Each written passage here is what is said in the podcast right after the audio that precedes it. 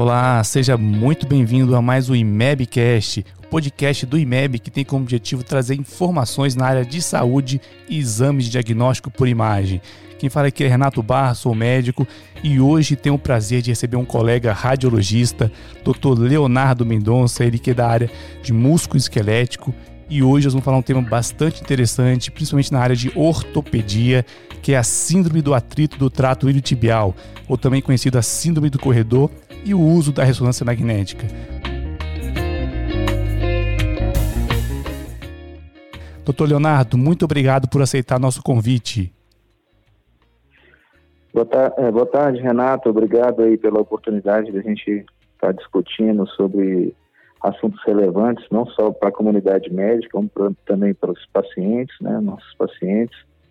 É, e acho que nesse cotidiano que a gente está, é, nesse contexto de pandemia, é, acho que é extremamente relevante falar um pouco sobre a síndrome do trato iliotibial, né, a síndrome do trato iliotibial do joelho, né, que é muito comum e acho que por conta das mudanças nas nossas, no nosso cotidiano, fechamento das academias, é uma das, das lesões que a gente começa a ver com mais frequência nesse momento.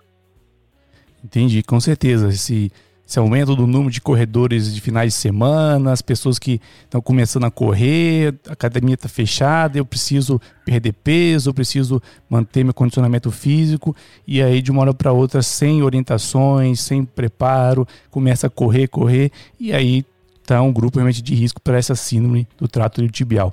Queria que você pudesse falar um pouquinho mais, assim, só para essa introdução, sobre a síndrome mesmo do trato iliotibial do joelho, quando que ocorre, contextualizar um pouquinho quais são os fatores de risco para essa síndrome.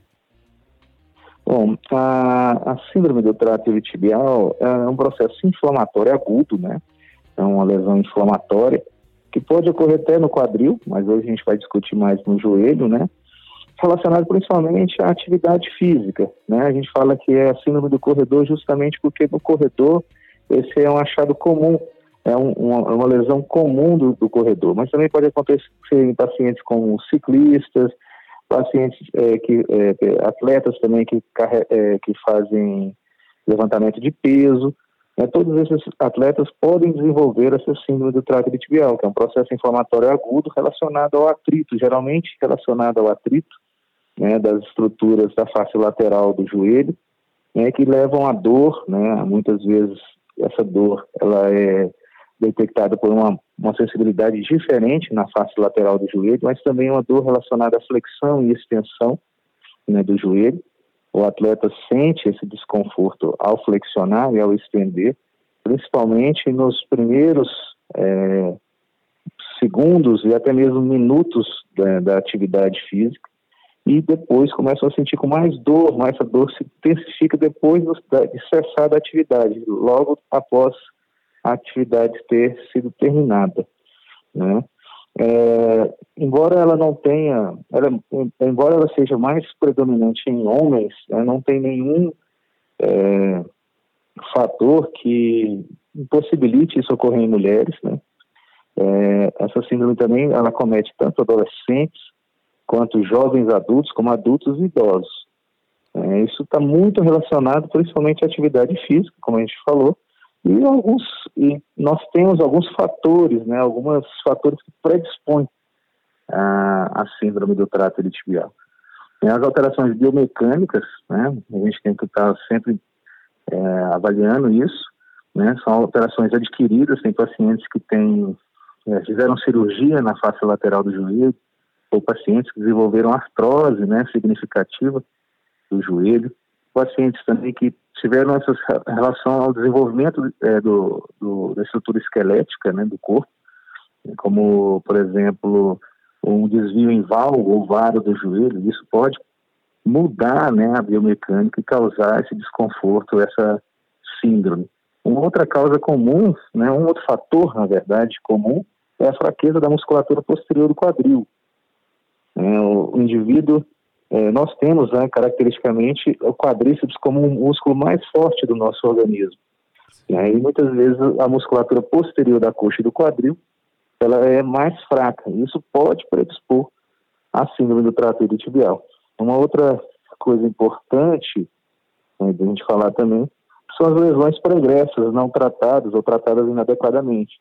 Né, lesões de estiramento da musculatura posterior, que podem levar a essa fraqueza uma diferente contratilidade dessa musculatura, que pode desenvolver a síndrome do trato iliotibial também.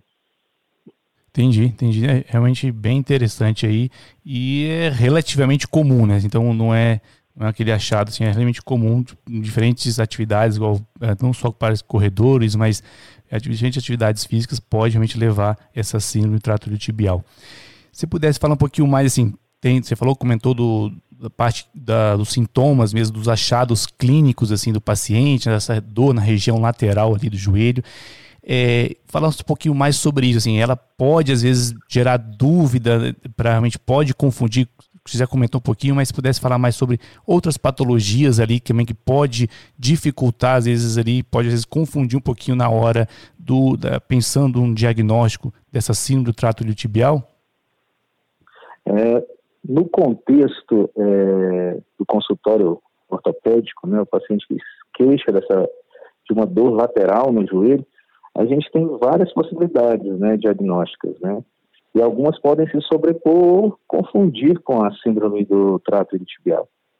Dessas, as mais relevantes, sem dúvida, são a rotura do menisco, né, rotura meniscal, do menisco lateral, encheiramento do, do tendão ou até mesmo do músculo poplíteo.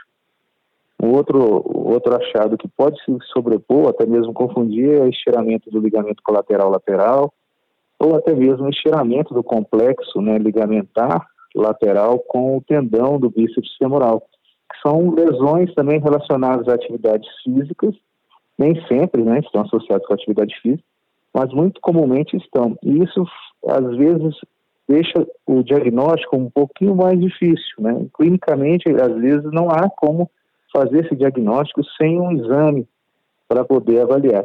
E até mesmo para poder é, avaliar se não tem outras lesões se sobrepondo, né, à síndrome do trato iliotibial. Muitas vezes o paciente desenvolve essa síndrome, não cuida, né, fica é, fazendo tratamento domiciliar em casa e quando chega no, no, no, consultório médico com essa dor, o diagnóstico provável é esse, mas pode ter outras lesões que se sobrepõem, sendo interessante a avaliação é, de imagem nesses casos. Entendi.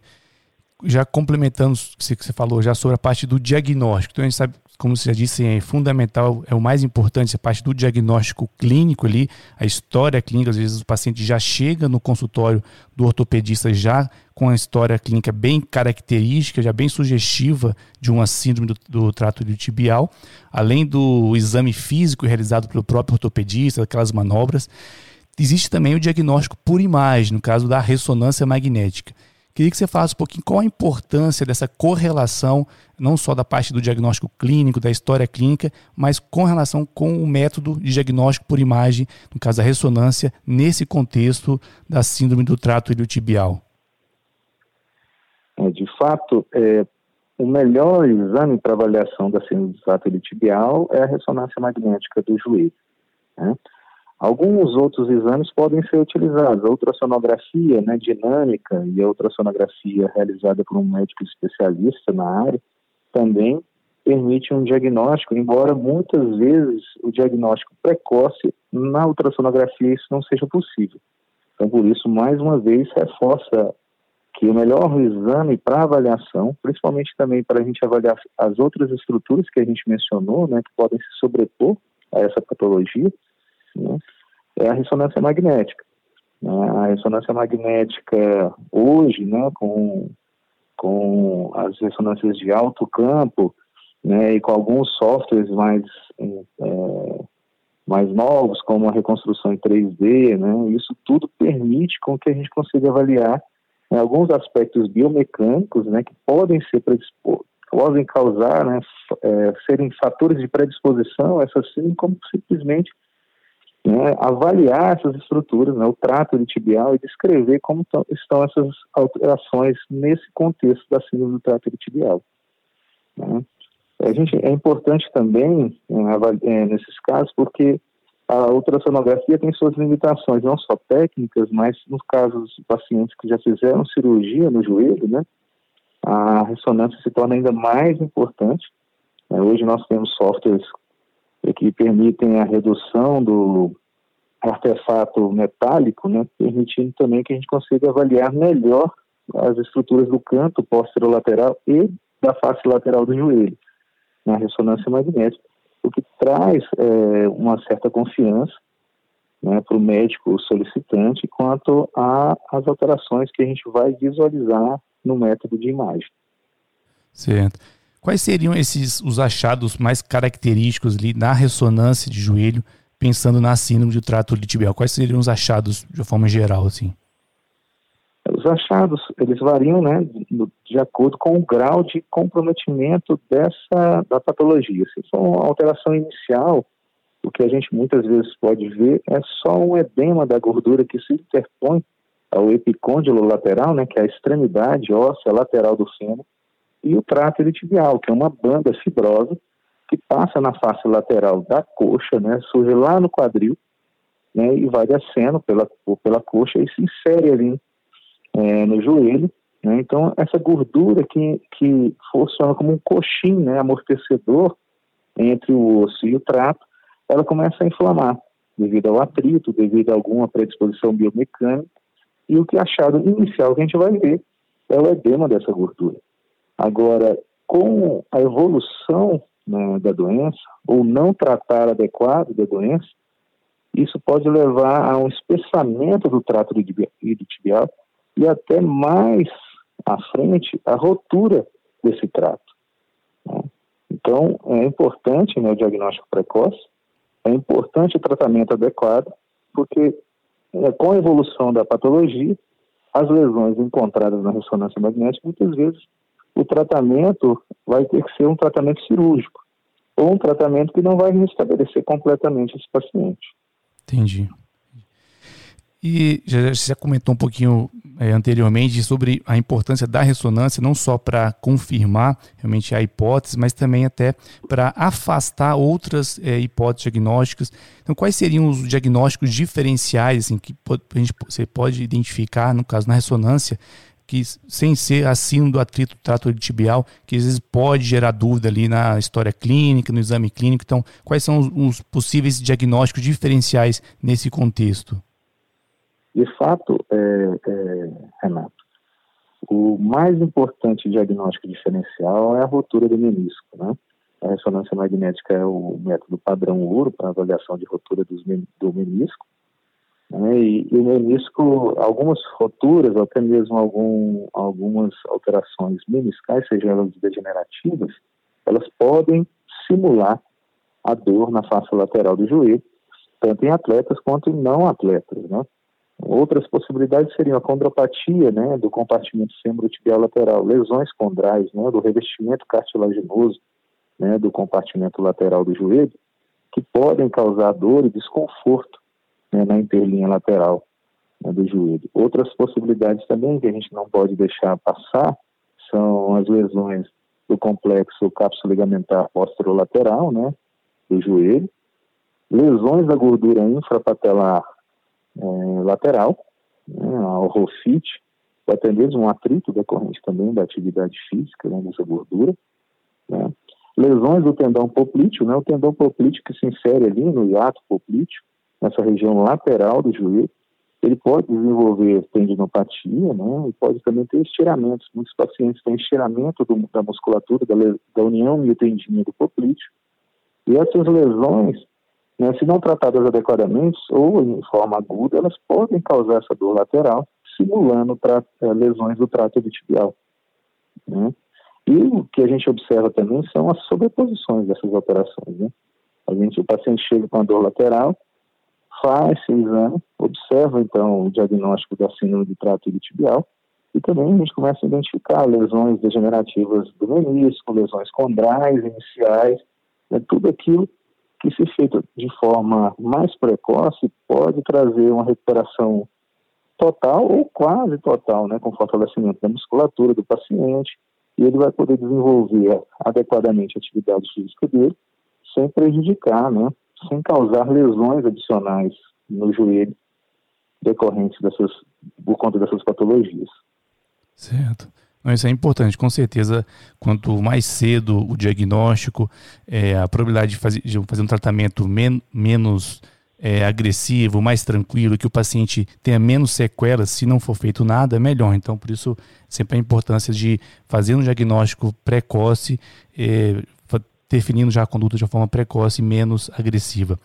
Uma outra dúvida, um questionamento nesse contexto também, paciente com suspeita de síndrome do trato tibial e o colega ali quer afastar, quer excluir outras, outras hipóteses diagnósticas e no caso o paciente faz uma ressonância magnética, pode vir normal? Então nesse contexto ela pode ter uma ressonância de joelho normal?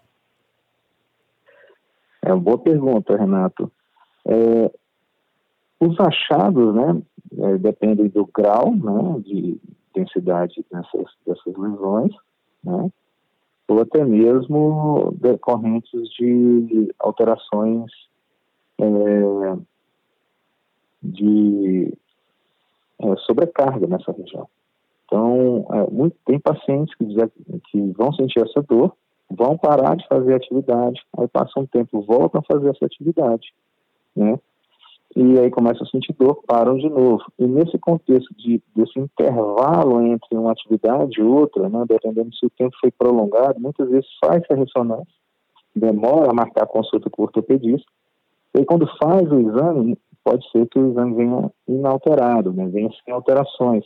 Então é importante que faça, o paciente faça, faz atividade, comece a sentir dor, que ele procure é, logo o ortopedista, né, para fazer essa avaliação, né, para que ele, é, o mais rápido possível, solicite um exame, né, para descartar ou até mesmo para confirmar a, a, hipótese diagnóstica de síndrome do trato tibial. Né, porque se você faz, começa a sentir dor e faz, a probabilidade de você ver essas alterações na ressonância é muito grande. Né, é, como ele é um exame padrão ouro. Agora, existe nesse contexto pacientes demoram a fazer, né, há um gap, né, um intervalo muito grande de tempo entre atividade física, dor desencadeada, o paciente vai fazer o exame sem dor, né, com um tempo prolongado de repouso ou não atividade, e às vezes a ressonância vem normal. Né, isso não, não, não muda o diagnóstico, né, porque quando ele voltar a fazer atividade, ele vai desenvolver né, essa dor lateral de novo e prejudicar né, é, o diagnóstico se não for feito de forma adequada, essa avaliação. Entendi. Se pudesse agora falar só um pouquinho mais sobre o exame em si, propriamente dito, o exame de ressonância magnética de joelho, você já citou alguma coisinha no início, mas é, se existe alguma, alguma limitação do método, o exame é tranquilo, artefatos, aquele paciente que já teve manipulação né, no local, prévia, como que é feito, como que é em relação ao exame, em relação às limitações, artefatos, em relação, principalmente nesse contexto de paciente com cirurgia e manipulação prévia no joelho? Renato, é, o exame não tem contraindicações, né? Assim, a não ser que o paciente tenha é, marca-passo, algumas, é, algumas, é, algum dispositivo no corpo que não impossibilite a, a realização do exame, né? Porque a ressonância magnética, ela é feita num campo de alto campo magnético. É quando a questão de fobia, né? tem pacientes que têm fobia, tem pacientes que têm é, dificuldade de permanecer por muito tempo dentro da máquina né, de ressonância magnética. Hoje a gente dispõe de máquinas periféricas, né, é, para fazer esse exame de joelho, que é um exame que é, é, tem essa possibilidade de fazer na máquina periférica, onde a gente consegue só avaliar o joelho, o paciente fica de fora dessa máquina. Né, até as máquinas de alto campo, né, que a gente chama de máquinas fechadas, né, de, de 1,5 TES até 3 TES, né, que permitem essa avaliação adequada do, do joelho. Alguns fatores, aquilo que eu tinha falado, é, artefatos decorrentes de manuseio cirúrgico, né, artefatos metálicos por conta do campo magnético, né, o metal às vezes causa distorção nesse campo, né, podem prejudicar o diagnóstico. Né. Para isso a gente lança mão de algumas coisas, né, nós temos softwares novos, né, as máquinas novas né, de, que nós temos, elas permitem que haja uma redução desse artefato, possibilitando uma melhor avaliação do canto lateral do joelho, permitindo que a gente consiga fazer esse diagnóstico com mais assertividade. Né? E até mesmo o diagnóstico, ou até mesmo a exclusão diagnóstica com o diagnóstico das outras patologias que nós mencionamos anteriormente. Né? Então, assim, a ressonância tem essa facilidade e eu acredito que hoje é, as limitações são muito pequenas. Entendi. Para quem às vezes tem um ter realmente residente, às vezes escutando, como você recomenda, sugere para que o colega é, ortopedista, residente, é, solicite esse exame? É, pode ser, ser, necessário, às vezes, o uso do contraste ou não? É importante, na indicação, de escrever um pouco mais? Que, como que você sugere, nesse que nós estamos discutindo sobre esse assunto, é, para que a gente possa até melhorar a comunicação com o colega e para que a gente possa ser mais preciso, como solicitar, nesse contexto, a ressonância magnética? O uso ou não do contraste? Alguma recomendação? Essa é uma pergunta excelente, né? porque, de fato, muitas vezes o colega pede a ressonância magnética do joelho e não coloca a indicação específica. Né? É importante ele colocar os achados clínicos que ele teve na consulta né, e o direcionamento diagnóstico. Embora o exame de ressonância a gente vá contemplar todo o joelho, a gente pode lançar mão de sequências específicas né, para avaliação dessas estruturas. Né? A gente pode pedir para que faça uma sequência 3D com corte fino, né, que permita a gente manipular essa imagem para avaliar é, a, o canto lateral, o canto lateral, né, já tem mesmo as lesões condrais, né, que às vezes o corte mais espesso impossibilite, a gente com algumas, com algum direcionamento, na hora que o paciente chega, né, e a gente tem acesso ao pedido médico, a gente pode orientar o nosso técnico para que ele faça algumas sequências, né, ou até mesmo direcionar esse exame para avaliação clínica que o médico teve.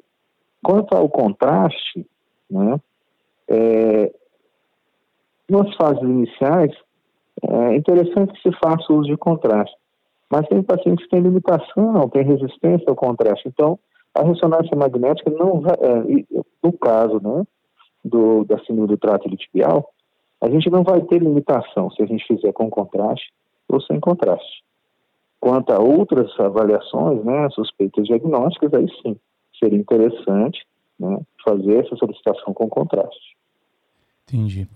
Tem, é, Leonardo, tem uma, existem situações em que é recomendado repetir essa ressonância né, síndrome tratibilial como após tratamento, como controle? Existem situações que é interessante repetir a ressonância? É, em atletas de alto desempenho, não estou dizendo só atletas profissionais, né? Em atletas de alto rendimento, nós temos hoje atletas é, amadores que têm alto rendimento. É, para as pessoas que se dedicam, dedicam grande parte do tempo em fazer atividade física, né? E querem fazer essa atividade física com uma performance adequada, Nesses casos, é, muitas vezes é importante a gente avaliar o pré, né? Depois, após o tratamento, após o início da atividade novamente, fazer um exame.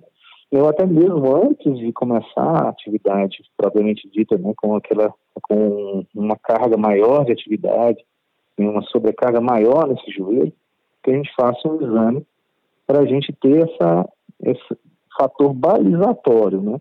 Porque a clínica e a imagem muitas vezes têm dissociação. A dor começa primeiro, as alterações na ressonância, se não forem feitas prontamente após a dor, a gente não vai ver, né? E às vezes a dor desaparece, mas os achados de imagem ainda na ressonância se mostram presentes. Então, às vezes é necessário um tempo maior né, de fisioterapia, até mesmo substituição dos tênis que o paciente está usando, né, fazendo todas essas atividades, todas essas essas métricas, né, para poder depois voltar com segurança a fazer atividade física. Entendi. Não, muito bom, muito bom mesmo, doutor Leonardo Mendonça, esse nosso bate-papo falando um pouquinho aí sobre a síndrome do trato tibial e o uso da ressonância magnética. Então gostaria de agradecer mais uma vez a sua disponibilidade, as suas explicações e agradecer mais pela oportunidade. A gente está sempre à disposição também e você pudesse deixar uma mensagem final até para o colega que está nos escutando agora. Bom, quem agradece sou eu pela essa oportunidade. Né? Gostaria que os colegas que estiverem escutando esse nosso bate-papo, que eles tenham, primeiro, é, a liberdade né, de ligar para a gente, conversar com a gente, nós estamos sempre à disposição. Né? seja na dúvida, ou seja até mesmo para discutir um caso de um paciente, até mesmo avaliar o melhor método para poder tratar esse paciente, então a gente está sempre à disposição, que eles se sintam à vontade para poder ter esse, essa liberdade de comunicar, né, de falar com a gente, a gente está sempre à disposição. É isso aí. Muito obrigado mais uma vez, doutor Leonardo Mendonça, e convido você a seguir nosso podcast, Mabcast, podcast toda semana com assuntos na área de saúde, exame diagnóstico por imagem. Agradeço mais uma vez, um grande abraço e até a próxima.